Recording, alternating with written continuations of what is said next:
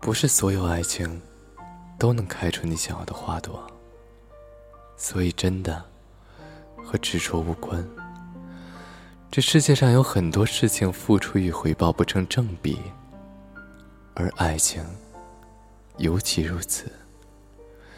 他甚至不看天分，不看努力，只看缘分和运气。所以，真正的爱情，听过的人多，而见过的人少之又少。以前总是以为，未来会遇见很多的人。总有更好的在等你。可是每一次的遇见，都在消耗你的运气，一点一滴，直到后来，难以忘记的，总留在记忆里。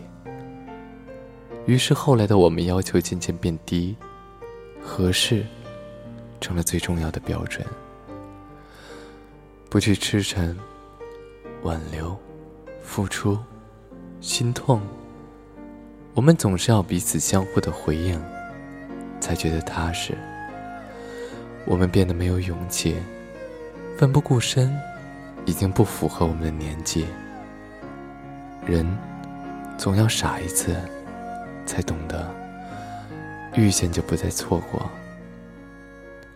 需要花很大的力气去经营和维持一段感情。于是我明白了那些分手恋人的无奈。我羡慕那些一路陪伴的爱人。